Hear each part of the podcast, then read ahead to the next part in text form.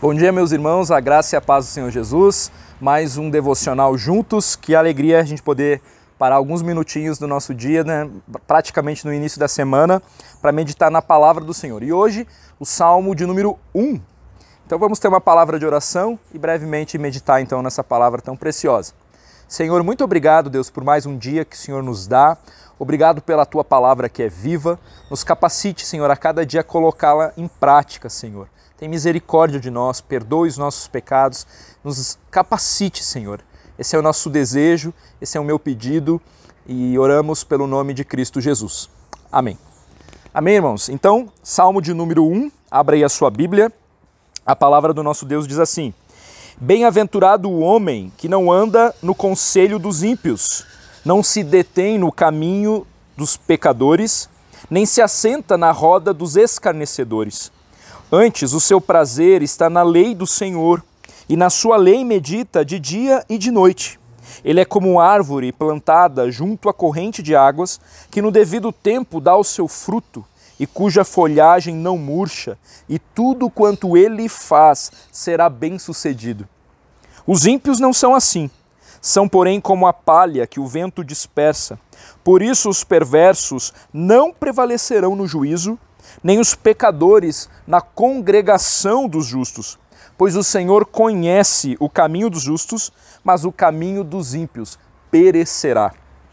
Se você acompanhou as nossas aulas aqui da Escola Bíblica Dominical, a nossa EBD no Sermão do Monte, você percebeu que o Senhor Jesus, ele nos propõe um caminho estreito no que diz respeito à justiça do reino dos céus. Aquele que crê em Cristo deve, portanto, andar de acordo é, com o caminho proposto por ele.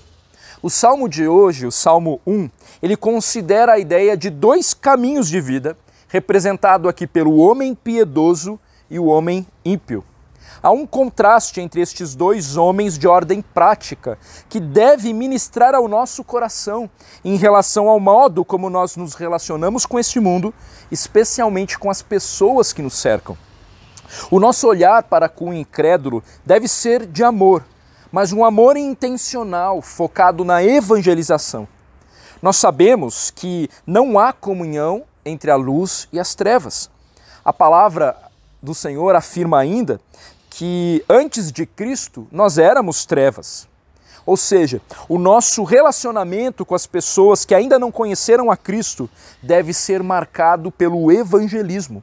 A nossa comunhão legítima é com os nossos irmãos em Cristo Jesus. Nesse sentido, note a progressão no Salmo 1, que pode vir a ser um laço para as pessoas que desprezam isso em suas vidas.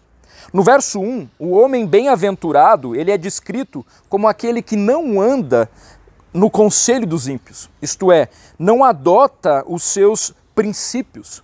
É como aquele que não se detém no caminho dos pecadores, ou seja, não imita as suas práticas do mal e nem se assenta em comunhão com eles, ou seja, não tem o propósito de se aprofundar em uma amizade profunda. Andar no conselho, deter no caminho, assentar na roda. A intimidade dos filhos de Deus se dá com o Senhor e com os seus irmãos em Cristo Jesus.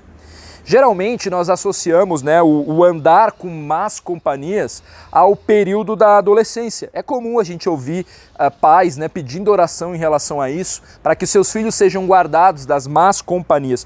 Mas o princípio aqui ele é voltado para cada um de nós. Depositar a nossa confiança em pessoas, nos ideais desse mundo, esquecendo que o Senhor nos chamou para trilhar um caminho diferenciado, é loucura. No verso 2 aqui do Salmo, nós lemos: Antes o seu prazer está na lei do Senhor, e na sua lei medita dia e noite. O amparo que nós precisamos não está nos princípios desse mundo.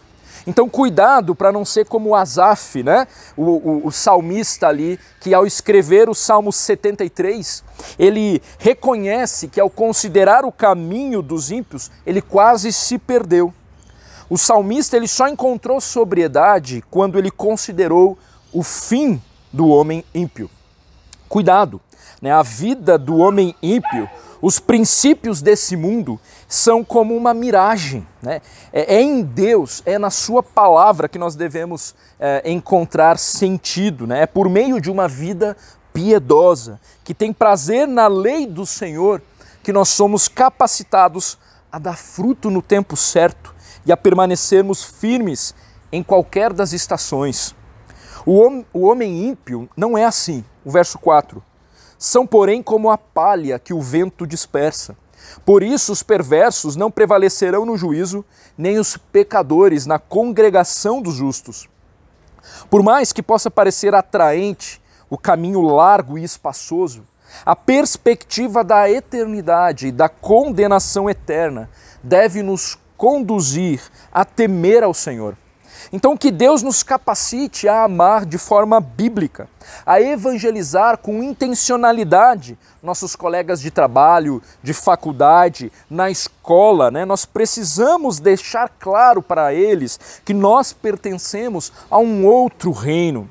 Nós precisamos entender que devemos ser referência para eles e não o contrário. Que o nosso prazer, portanto, esteja na lei do Senhor.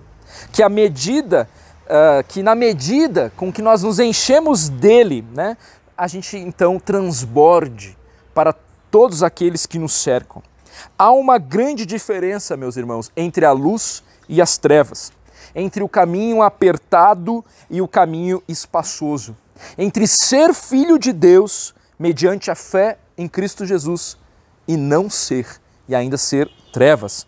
Então não se engane, eu e você nós não podemos achar normal o comungar com este mundo. Faça a diferença. Né? Crie laços de intimidade com os teus irmãos em Cristo e com os teus colegas de trabalho, seja onde for, né?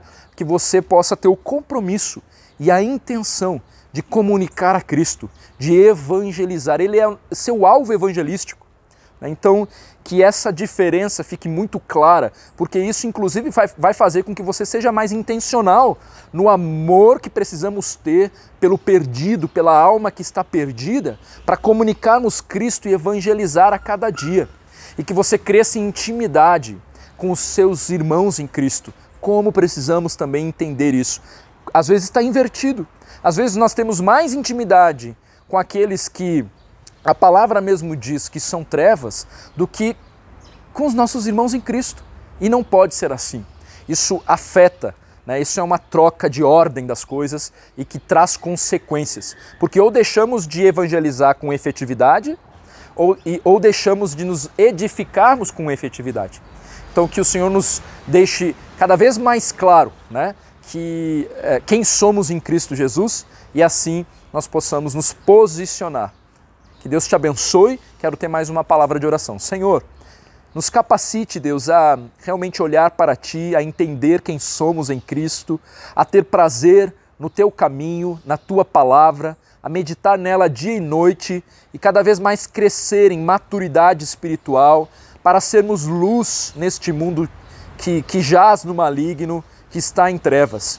Que o Senhor nos capacite a evangelizar aqueles que nos cercam que tanto amamos, inclusive, mas que precisam ter um encontro com o Senhor. Nos ajude também, Senhor, a estreitar a intimidade com os nossos irmãos em Cristo, a verdadeiramente entender o que é ser da tua família. E é isso o meu pedido, essa é a minha oração, o meu clamor, em nome de Cristo. Amém. Amém, meus irmãos, uma boa semana, que Deus te abençoe e até logo mais.